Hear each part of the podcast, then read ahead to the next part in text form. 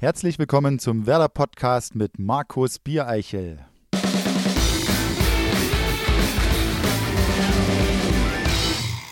Ja, es ist Mittwochnachmittag. Es ist Zeit für den Werder Podcast, das Audiomedium von Werder Bremen. Auch in dieser Woche präsentiert von unserem Partner Mediamarkt. Für diejenigen, die neu dabei sind, hier geht es um alles, was das grün-weiße Herz höher schlagen lässt. Wir verbinden also die schönste Nebensache der Welt mit dem tollsten Verein der Welt. In der vergangenen Woche hatten wir Claudio Pizarro zu Gast und er durfte jemanden für diese Episode nominieren. Ja, äh, ich würde nominieren äh, Clemens Fries. Natürlich hatte Claudio auch eine Frage an Clemens, genauso wie ihr. Ihr konntet Fragen per Twitter oder WhatsApp einschicken. Diese werden wir natürlich auch noch einspielen und ihr könnt sogar noch was gewinnen. Was, das erfahrt ihr am Ende der Sendung. Jetzt wollen wir ihn nicht länger warten und zuhören lassen, sondern auch begrüßen. Hier in unserem kleinen Podcast-Studio mitten im Weserstadion. Moin und herzlich willkommen, Clemens Fritz. Danke, hallo.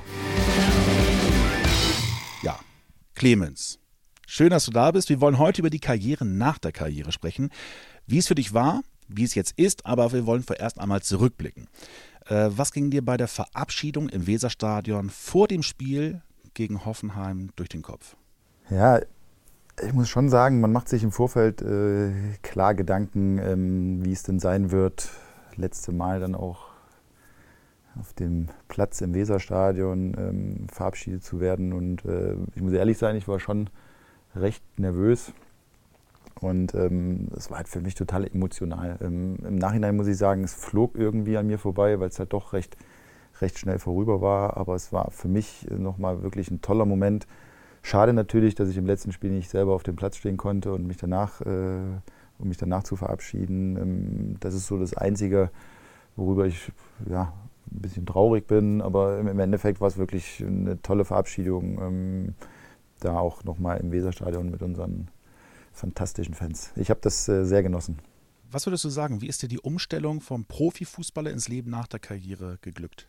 Ich denke ganz gut. Ähm, sicherlich war es auch ein Vorteil durch die Verletzungen, ähm, weil ich doch noch sehr, sehr lange Probleme hatte, auch mit meinem Sprunggelenk, ähm, mit dem Wissen auch, selbst wenn ich wollen würde, es ginge nicht mehr, ich könnte nicht mehr. Das hat mir sicherlich auch geholfen, weil ähm, so konnte ich das wirklich auch komplett abschließen. Habe dann auch relativ früh in der darauffolgenden Saison wieder mir Spiele von Werder angeschaut und habe das auch genossen, mal entspannt ins Stadion zu gehen, ein, Spiel zu schauen. Und ich muss natürlich auch sagen, ich habe mir danach ja auch äh, einige Zeit genommen, um, um, auch den nötigen Abstand zu gewinnen. Und das tat mir jetzt äh, rückblickend gesehen, tat mir das auch sehr, sehr gut. Gibt es einen Punkt, wo man das dann realisiert? Also ich stelle mir vor, du stehst, hast ein Ritual, stehst morgens auf, sitzt am Küchentisch und gibt es dann irgendwann so einen Punkt, wo man sagt, jetzt ist vorbei. Ist das der Tag nach der Verabschiedung gewesen oder kommt der später? Der erste Gedanke, der kam sicherlich ähm, kurz nach der Verletzung. Ähm, ich wollte es im Moment der Verletzung, als das Spiel war, wollte ich das natürlich nicht so richtig wahrhaben. Man hat noch so ein bisschen die Hoffnung, ähm, aber dann kam natürlich relativ schnell auch nach den Untersuchungen die Ernüchterung, wo mir dann auch schon fast klar war, dass es wirklich sehr, sehr schwierig sein wird. Ähm, ich habe ja auch immer gesagt, ich will das alles auf mich zukommen lassen, wenn ich fit bin, ist alles offen. Aber durch die Verletzung war mir dann auch relativ schnell klar, dass es, ähm, dass es das Ende ist. Und äh, klar ist man noch irgendwie dabei, man macht seine Reha-Maßnahmen noch, äh, ist noch sehr, sehr nah an der Mannschaft dran, aber ja, man kann das schon so sagen, der, der Morgen nach dem Hoffenheim-Spiel ähm, war sicherlich dann der zweite Moment. Und der nächste Moment ist dann eigentlich, wenn die Vorbereitung wieder losgeht. Weil man einfach weiß, ja, man fährt jetzt nicht ins Stadion, man hat kein, keine Vorbereitung, kein Trainingslager, ähm, man hat frei. Zu dem Zeitpunkt hatte ich frei und äh, plant halt sein, sein Leben und seinen Alltag so für sich. Das war so, ich denke, man kann das so aufteilen in die, in die drei Etappen. Aber dann war es natürlich endgültig so, Heute ist Vorbereitungsstart. Man denkt dran und ähm, ich war in dem Moment auch, muss ich ganz ehrlich sagen, weil ich irgendwie auch mit mir sehr im Reinen war, ganz froh, dass ich mich jetzt nicht nochmal durch eine Vorbereitung quälen muss. Deine Tochter war da noch nicht geboren. Bist du dann in den Park gegangen, Tauben füttern oder was macht man dann? Nee, ich habe tatsächlich Reha gemacht weiter. Ähm, ich habe ja bis zum Trainingsstart hier Reha gemacht im Stadion. was ich dann aber auch nicht mehr wollte, weil es ist einfach eine neue Saison, eine neue Mannschaft. Die Mannschaft bereitet sich vor auf die neue Saison. Und ich habe dann auch für mich gesagt, mir wurde das von Werder angeboten, dass ich das nach wie vor hier machen könnte. Aber ich wollte das dann nicht mehr und ähm, bin dann in eine Physiotherapiepraxis gegangen, habe da Reha weitergemacht und äh, es war eigentlich für mich ging das so nahtlos weiter, aber sicherlich ähm, den Nachmittag hatte ich dann frei, wo die Jungs dann wahrscheinlich dann noch ihre Leistungstests und Leistungsdiagnostik gemacht haben und ähm, das war halt sowas für mich auch was Schönes. Da habe ich mich auch unheimlich drauf gefreut, dass ich mir meinen Alltag ähm, da auch ein bisschen selber gestalten kann. Ehemalige Leistungssportler müssen sich ja oder müssen ja abtrainieren. Ja, ich glaube, das ist ähm, äh, erstmal das eine ist der, ist der Stoffwechsel und das andere ist natürlich auch das Herz, weil ähm, bei Leistungssportlern vergrößert sich das Herz unheimlich. Aber ich glaube, da ist, sind wir Fußballer nicht so extrem betroffen wie Ausdauersportler, zum Beispiel Ruderer oder Radfahrer, Marathonläufer. Ich glaube, bei denen ist es äh, nochmal was anderes. Aber ich meine, dadurch, dass ich weiter auch meine Reha gemacht habe, ähm, bin ich doch sehr aktiv geblieben, aber nicht so aktiv, wie ich es mir selber gewünscht hätte. Du hast während deiner aktiven Zeit hast du schon studiert, hast dann noch deinen Abschluss gemacht. Ab wann macht man sich denn als Profisportler oder wann hast du dir Gedanken über die Karriere danach gemacht? Bei mir war es ein Moment ähm, zu meiner Leverkusener Zeit, als ich ähm, Wadenbeinbruch hatte und ähm, es wirklich auch nicht ganz klar war, ob das wieder hundertprozentig wird. Ich hab, bin 15 Monate ausgefallen, hatte auch einige Operationen. Und in der Zeit ähm, habe ich mich das erste Mal damit beschäftigt, auch, ja, was ist eigentlich, wenn es nicht wieder wird? Man, man will das nicht wahrhaben und man, man fokussiert sich auch auf seine, seine Reha, gibt alles, um schnellstmöglich wieder fit zu werden. Und ähm, seitdem habe ich mich schon länger damit beschäftigt. Es ist nicht so einfach als, als Profi auch. Ich meine, wir haben äh, lange Zeit auch international gespielt, wir waren viel unterwegs und das alles unter einen Hut zu bekommen. Und ich musste auch erstmal so das Richtige für mich finden. Und ähm, als ich das dann an der ISM-Akademie habe ich das dann gemacht, das war online, ich konnte das von zu Hause machen, das war für mich perfekt zu handeln.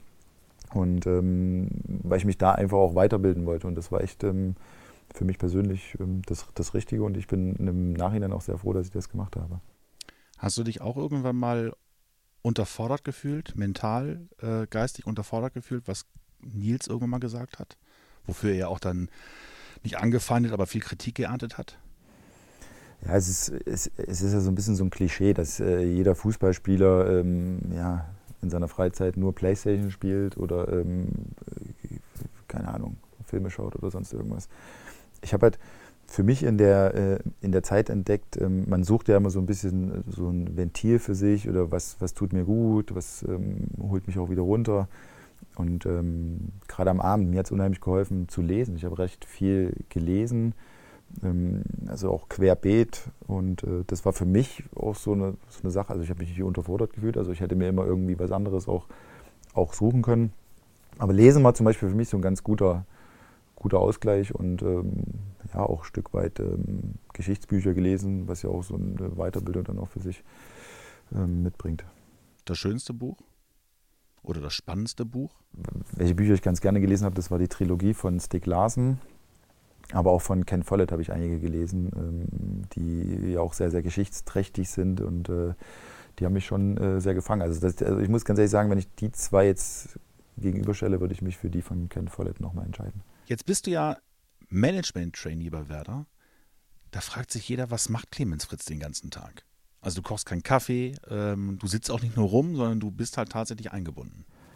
Ja, es ist super spannend für mich. Ich habe jetzt die ersten drei Monate habe ich bei ähm, im sportlichen Bereich bei Frank Baumann verbracht. Äh, da war ich im, im, im Scouting da ging es natürlich auch um Spielanalyse, ähm, Spielersuche, ähm, um Scouting natürlich auch, Kaderplanung für die neue Saison. Es war super spannend. Ich bin auch unterwegs gewesen, habe mir Spiele angeschaut. Ähm, und einfach mal zu sehen, wie, wie, wie stellt man sich als Verein auf, wie plant man den Kader der Profimannschaft, der U23, aber selbst auch im, im Nachwuchsbereich, dann auch die Umstrukturierung im Nachwuchsleistungszentrum. Jetzt momentan bin ich im Bereich äh, Medienkommunikation, was auch sehr spannend ist, einfach auch mal zu sehen, was da auch für eine Arbeit ähm, dahinter steckt. Es ist ja nicht nur die äh, Interviews führen oder die Filme drehen, äh, es ist unheimlich viel Nachbearbeitung, viele Nachberichte auch nach den Spielen und wie eigentlich auch die Informationen natürlich nach außen hin gebracht werden über unsere ganzen Kanäle. Und äh, es ist unheimlich spannend und ich bin da wirklich auch sehr, sehr dankbar für, dass ich, ähm, ja, dass ich praktisch da lernen kann, mich weiterbilden kann und auch so einen intensiven Einblick bekomme.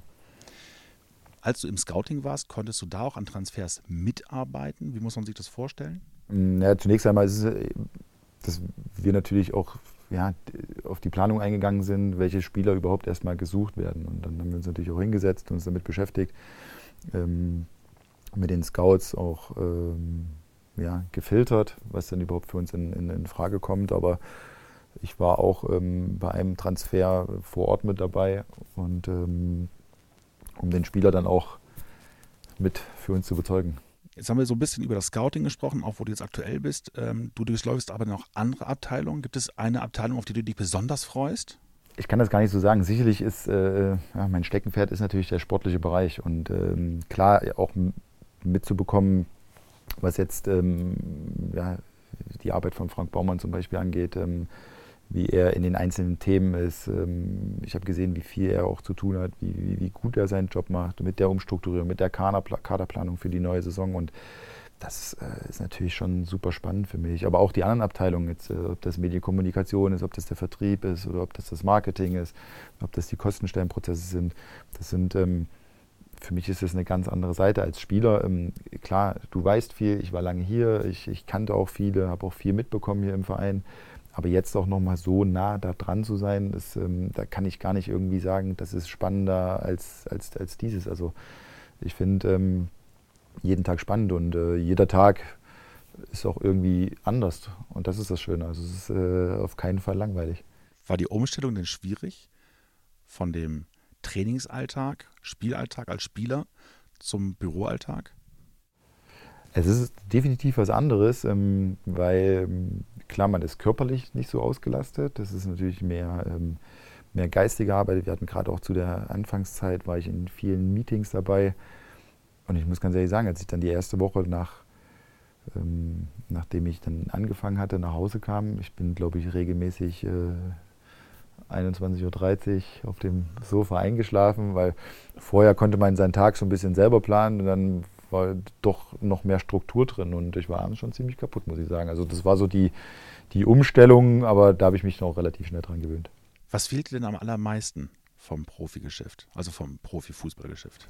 Was mir fehlt, ist klar, also es war immer schön, also ich habe mich jeden Morgen gefreut, in die Kabine zu gehen, die Jungs zu sehen, so ein Teil auch dieser, dieser Mannschaft zu sein, aber auch diese, ähm, diese körperliche Anstrengung, sich zu verausgaben. Ähm, ich konnte das zum Schluss meiner Karriere viel, viel mehr genießen. Ich habe früher auch viel mehr mich aufgeregt und immer rumgemotzt und ja, und jetzt auch das noch und dies noch und warum machen wir das denn? Und ähm, zum Schluss, da, selbst die, die, die Trainingscamps konnte ich genießen. Ich äh, habe da richtig Freude dran gehabt. Aber was man natürlich, was das Highlight eines jeden Fußballer ist, ist natürlich am Wochenende in, ins ausverkaufte Weserstadion einzulaufen und dann ähm, ja, im bestmöglichen Fall auch drei Punkte zu holen. Das ist das, was man, denke ich, sagen kann, dass, dass das am meisten fehlt. Aber mir fehlt es jetzt nicht so, weil, wie gesagt, ich habe mich da auch mit beschäftigt, ich habe mich darauf eingestellt.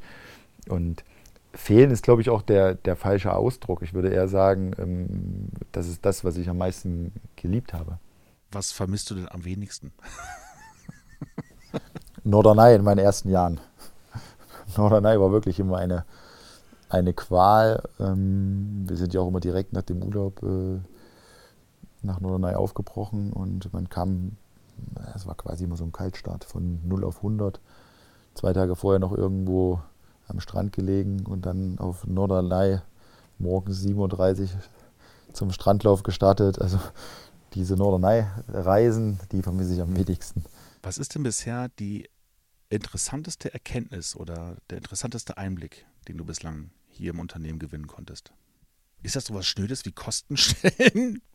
Das ist tatsächlich so. Ich habe ähm, letzte Woche eine Präsentation bekommen, wo es wirklich um die Kostenstellen geht ähm, und äh, um die Planung, wie, wie sowas eigentlich aufgebaut ist, strukturiert ist und ähm, wie man ja, eine Saison auch im, im Voraus plant, was die Kosten angeht. Ähm, ich meine, es sind ja viele Komponenten, die da auch, auch eine Rolle spielen. In welche Runde kommt man im, äh, im, im DFB-Pokal zum Beispiel oder auf welchem Platz ähm, man im Endeffekt äh, am Ende der Saison belegt. Das sind viele Faktoren, die da im Endeffekt eine Rolle spielen, die auch gar, gar nicht so planbar sind. Und das war schon sehr, sehr interessant, muss ich sagen. Womit hättest du am wenigsten gerechnet? Dass die Medienabteilung so viel Kosten verschlingt. Nein. Doch. Dass alles ziemlich teuer ist. viel Geld kostet. Also es ist wirklich in der Tat so. Also es ist ja wirklich auch schwierig, das, das alles zu planen, weil ich habe es gerade gesagt, das sind halt viele Komponenten, die da eine Rolle spielen und ähm, ja, wie das eigentlich auch aufgebaut wird und ähm, bearbeitet wird und ähm, dann man eigentlich jetzt noch gar nicht sagen kann, was dann nächstes Jahr da unterm Strich steht. Ich meine, es gibt ja Unternehmen, die, da ist das wirklich planbar, aber im Fußball ist das überhaupt nicht planbar. Jetzt bist du Ex-Profi und bist jetzt ähm, Management-Trainee. Wie ist es denn auf der Straße? Wirst du dann noch erkannt regelmäßig oder ist das schon anders geworden? Wird Alena häufiger erkannt als du? hm.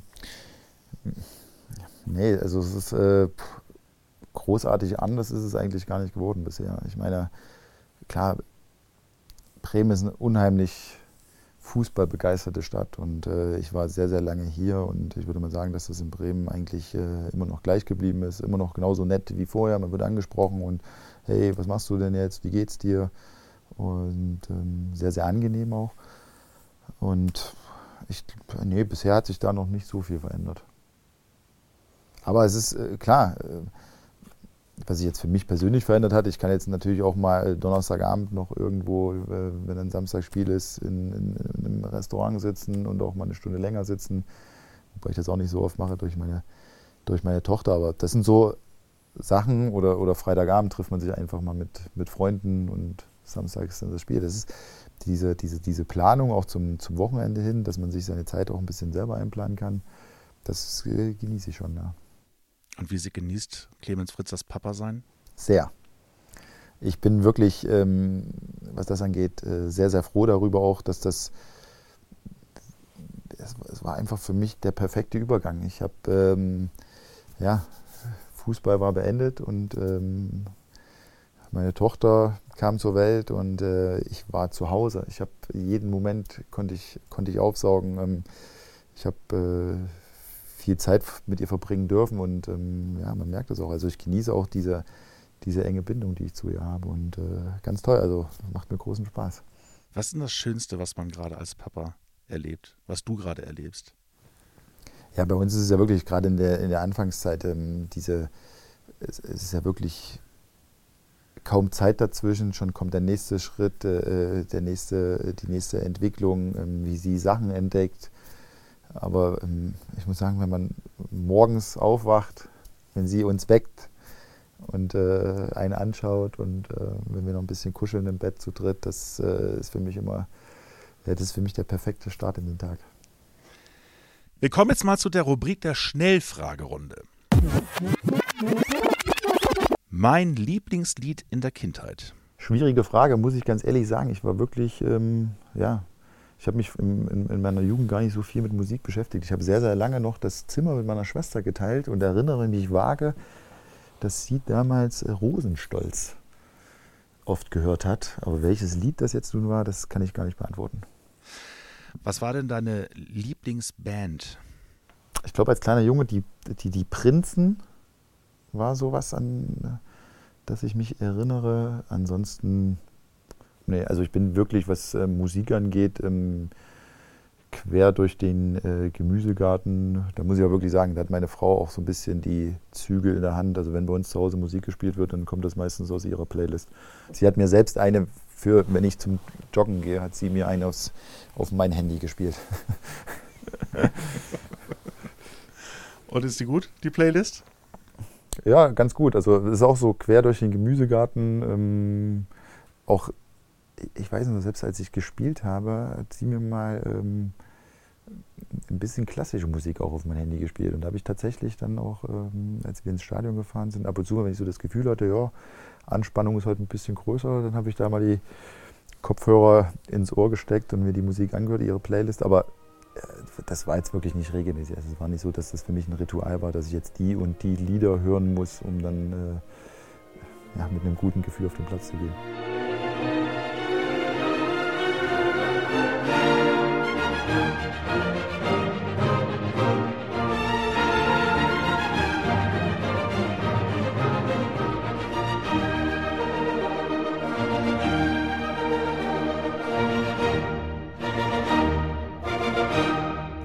Es immer sehr, sehr wichtig, dass man so eine gewisse Anspannung hatte vor dem Spiel. Weil äh, ich brauchte das persönlich auch, weil wenn es irgendwie gar keine Anspannung da war, dann wusste ich immer schon, oh, das, das wird schwierig heute wirklich meine, meine Leistung abzurufen. Aber wenn, ähm, ja, es gibt ja auch mal, mal, mal, Nächte, wo man wirklich schlecht schläft und morgens dann noch ein bisschen angespannt ist. Und ja, wenn das der Fall war, dann habe ich mir da die, die Lieder nochmal angehört auf dem Weg ins Stadion.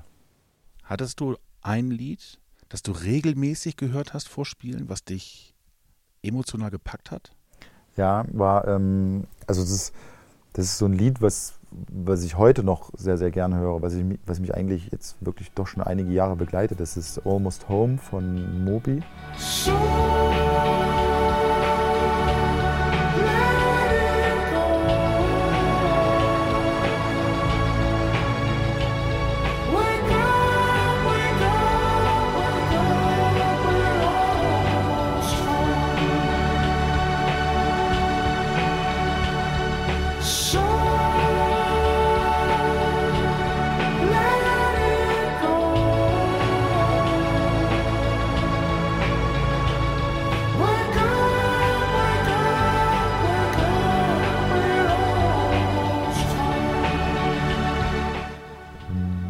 witzig. Ich habe das das erste Mal bei Sebastian Prödle gehört. Und habe ihn dann gefragt, du Basti, welches Lied ist das denn? Und sag doch mal. Und dann hat er mir das gesagt. Und das ist irgendwie auch, ja, so ein bisschen Haus, Vogelhaus. Und ähm, ich bin ja auch mal ganz gerne nach, nach Ibiza in den Urlaub gefahren. Ähm, auch jetzt noch mit, mit, mit der Familie. Und das ist so irgendwie auch so ein, ja, so, so, ein, so, ein, so ein Lied, was für mich auch so ein bisschen Urlaub, Sonne, Entspannung beinhaltet. Und äh, deswegen das, äh, höre ich mir nach wie vor noch sehr, sehr gerne an. Ich würde gerne einen Tag mein Leben tauschen mit.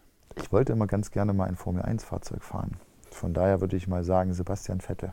Für mich waren das immer die perfekten Sonntage. Samstag mit Werder gewonnen, abends vielleicht noch essen gegangen oder das ein oder andere Getränk getrunken, auch mal einen Mannschaftsabend gehabt. Dann hatten wir Sonntagmorgen Training und dann habe ich mich schön auf die Couch gelegt habe mir den Formel-1-Start angeschaut, bin eingeschlafen und zur Zieleinfahrt wieder aufgewacht. Das hat mir immer ganz gut gefallen. Also ich will nicht sagen, dass ich ein Formel-1-Fan bin, aber... Nee, du eingeschlafen bist nicht. Die, die, diese Son ja, das war aus der äh, Müdigkeit her vom Tag, äh, Tag zuvor, aber diese Sonntage habe ich immer ganz gern gemocht.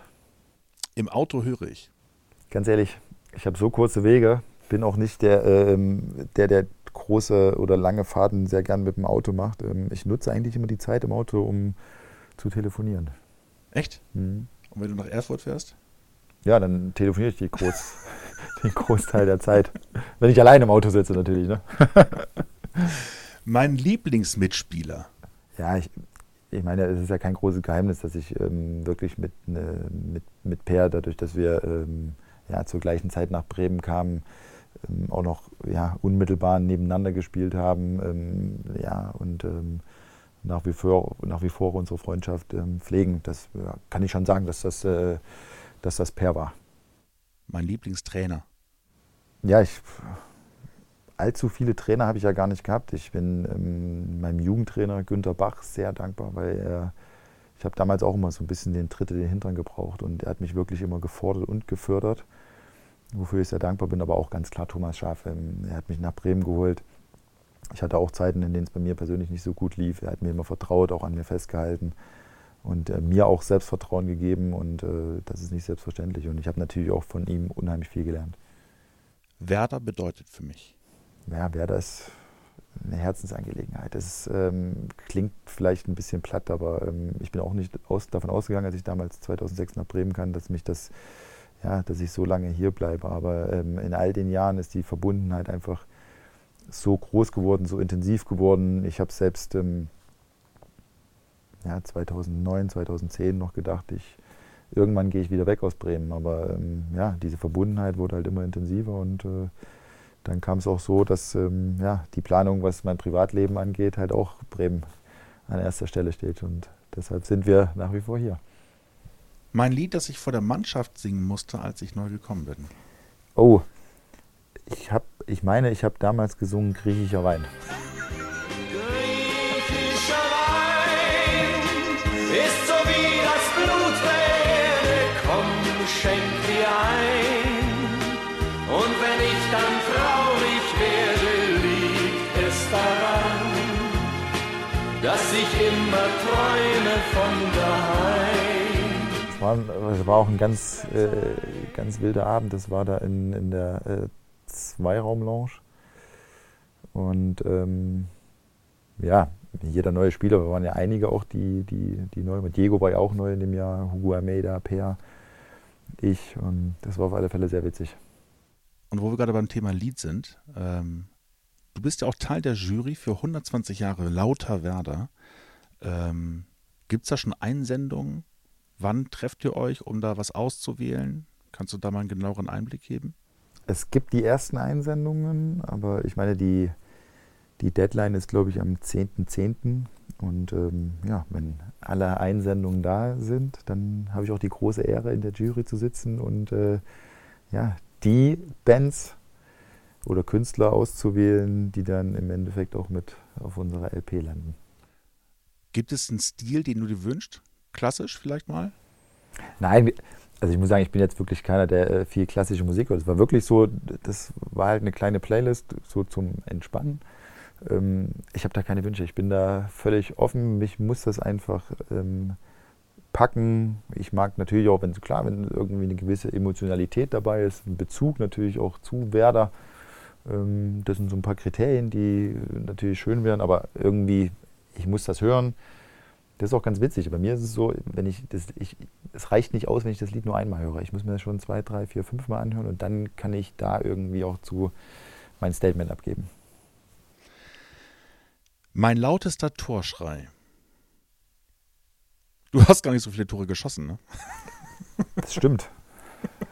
da gebe ich dir recht. Aber ich muss auch ganz ehrlich sagen, das eine oder andere war dabei, aber der lauteste, der war nicht, als ich selber getroffen habe. Der lauteste war unser 1-0 gegen Eintracht Frankfurt, weil ähm, man konnte mich zum Glück nicht hören, weil ich, unser Stadion ist ja quasi auseinandergebrochen ähm, bei dieser Akustik, die auf einmal geherrscht hat. Ähm, es war einfach der besonderste Moment für mich, dieses Spiel ähm, gegen, gegen, gegen Frankfurt und die ganzen Emotionen, die Freude und irgendwie, ich wusste, als dieses Tor gefallen ist, ich wusste jetzt, wir haben die Klasse gesichert und äh, deswegen, ich glaube, da habe ich irgend, ich weiß nicht mehr, was ich da geschrien habe, aber irgendwas werde ich auch geschrien haben, nach dem Spiel selbst noch.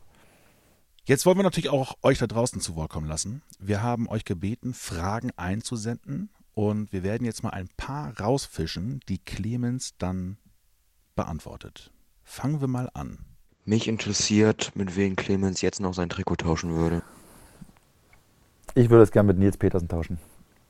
Ja. Wirklich.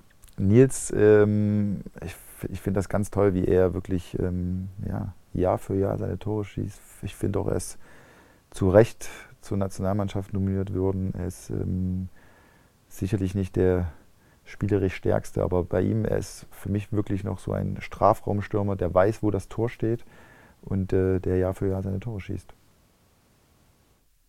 Kommen wir mal zur nächsten Frage. Moin Clemens, wirst du eigentlich auch noch dein Abschiedsspiel bei Bremen bekommen? Ja, damit habe ich mich noch gar nicht so intensiv beschäftigt, weil ich ja wirklich jetzt auch lange mit meinem Sprunggelenk noch zu tun hatte. Ähm, ja, jetzt auch nach wie vor immer noch äh, ab und zu auch ähm, zur Physiotherapie gehe. Und klar, wenn man natürlich ein Abschiedsspiel macht, dann möchte man auch so weit fit sein, dass man 90 Minuten Fußball spielen kann, auch wenn es mehr Spaß ist als Fußball. Aber ähm, vielleicht kommt das noch, vielleicht aber auch nicht. Da muss ich mir vielleicht noch mal intensiv Gedanken drüber machen. Die nächste. Moin Clemens, Philipp hier. Ich wollte mal fragen, was war dein schönster Werder-Moment? Ja, den hatte ich ja, schon beschrieben. Man, man neigt immer schnell dazu, Momente in Erinnerung zu uns behalten, wie zum Beispiel Pokalfinale. Pokalfinale war wirklich, in, in, als wir den Pokal auch gewonnen haben 2009, ja, das war toll. Das war schon die ganze Stimmung in Berlin auch aufzufangen, ähm, zu sehen, wie Berlin grün-weiß war, wie das Stadion wirklich ähm, in zwei Farben aufgeteilt war und äh, diese, diese, diese, diese ganze Atmosphäre auch aufzusaugen, vor dem Spiel, während des Spiels. Mit Sicherheit ein ganz besonderer Moment, aber für mich wirklich der Werder-Moment war ähm, der Klassenhalt gegen Eintracht Frankfurt, ähm, weil alle Dämme gebrochen sind, weil man einfach auch im Vorfeld des Spiels gemerkt hat, wie wichtig dieser Klassenhalt für die ganze Stadt war, wie die ganze Stadt das auch mitgelebt hat. Und äh, das ist mein persönlich oder persönlich ja, der, der besondere Werder-Moment. So, eine Frage haben wir noch. Lars Böttger hier aus Hamburg-Ottensen. Wie gehst du, Clemens, äh, damit um, diesen Adrenalinanstieg und hinterher Abfall nicht mehr zu erleben? Wie kompensierst du das? Muss man das kompensieren? Musst du es kompensieren? Keine Ahnung. Ja, es ist in der Tat weniger geworden. Also diese, diese Extreme hat man halt nicht mehr. Ähm, aber es ist auch äh, ein bisschen entspannter. Ähm, klar, wenn man Spiele spielt, es kehrt so eine gewisse Routine ein. Aber es gibt immer besondere Momente oder besonderen Druck, wo natürlich auch der Adrenalinspiegel enorm ansteigt. Ähm, das ist jetzt entspannter, das genieße ich auch, dass diese, ja, diese, diese Wellen im Adrenalinspiegel nicht mehr, nicht mehr da sind. Aber ich, ich habe festgestellt, für mich war es ganz einfach, ich wurde ein bisschen bisschen unruhig, vielleicht auch ein bisschen schlecht gelaunt, wenn ich mich wirklich zu wenig körperlich belastet habe. Und deswegen versuche ich ganz einfach, ähm, da auch irgendwie den, ähm, den, den sportlichen Ausgleich ähm, neben dem Büro auch hinzubekommen. Jetzt gehst du Bungee-Jumpen. Das würde ich nie machen. Wir haben tatsächlich einen äh, Bungee-Jump zur Hochzeit geschenkt bekommen und äh, ich habe zu meiner Frau gesagt, niemals. Wir haben Verantwortung unserer Tochter gegenüber. Das, das, nee, also das ist wirklich, also das ist nichts, was ich machen würde. Eine Frage haben wir noch, die kam nicht über WhatsApp, sondern über den Werder-Podcast von deinem ehemaligen Mitspieler Claudio Pizarro. Wie ist die Liebe nach dem Fußballkarriere? Das möchte ich wissen. Wie macht der oder was macht der oder wie der sich fühlt. Das wäre interessant für mich zu wissen. Pizza, ich bin mal gespannt, ob du das noch äh, ähm, ob du das noch mitbekommst. Ich weiß ja nicht, wie lange du noch spielen willst, aber verschiebt sich bestimmt noch ein bisschen bei dir. Ich glaube, ganz gut war wirklich für mich diese, diese Auszeit, die ich mir genommen hatte. Da habe ich mich auch unheimlich drauf gefreut, auch so ein bisschen mein, mein, mein, mein, Leben, meinen Alltag selber zu gestalten. Aber es ist auch unheimlich spannend, jetzt die andere Seite zu sehen. Und ähm, ja, ähm, irgendwo bin ich ja doch noch ähm, dabei und drin. Klar, dieses tagtägliche Training ist nicht mehr da, aber das kann auch einige Vorteile haben. Und ich freue mich, dass ich nach wie vor im, im, im Fußball bin. Natürlich, dass ich hier auch die, die Möglichkeit habe. Aber es ist auch unheimlich spannend, mal wirklich zu sehen, was so in Anführungsstrichen hinter den Kulissen passiert. Jetzt darfst du natürlich auch jemanden nominieren und demjenigen eine Frage stellen. Ich nominiere für den nächsten Werder-Podcast Jürgen L. Born. Und meine Frage an dich, lieber Jürgen, es gibt viele Gerüchte, es wird ja auch immer viel erzählt. Ich möchte das nun von dir hören. Nach dem Champions League-Spiel in Athen, was war da am Flughafen los? Irgendwas mit einem blinden Passagier? Klär mich doch mal auf, bitte. Ich kann mich an die Situation noch erinnern. Wir werden Jürgen Born natürlich einladen und ihn in der kommenden Woche hoffentlich begrüßen, nicht, dass er im Urlaub ist. Dann machen wir sonst eine Telefonschalte. Ihr könnt dann natürlich auch wieder Fragen einschicken. Am liebsten, wie gerade gehört, per WhatsApp. Ganz einfach eine Sprachnachricht an die Nummer 0174 668 3808 schicken oder per Twitter mit dem Hashtag Werder Podcast eure Fragen stellen. Unter allen Fragestellern würden wir in dieser Woche sogar etwas verlosen. Denn Clemens hat in seiner Funktion als Botschafter für 120 Jahre Lauter Werder sogar noch etwas mitgebracht. Was denn? Ja, zwei Tonträger von Jan Delay, Grün-Weiße Liebe. Einmal auf CD und einmal auf Vinyl. Also ihr merkt, mitmachen lohnt sich. Alle Infos dazu und zu 120 Jahre lauter Werder findet ihr auch unten in den Shownotes. Das war's. Danke fürs Zuhören. Danke Clemens, dass du da warst. Sehr, sehr gerne. Hat Spaß gemacht. Vielen Dank. Nächste Woche also dann die fünfte Folge unseres Werder Podcasts mit Jürgen L. Born. Bis dahin, macht's gut. Tschüss.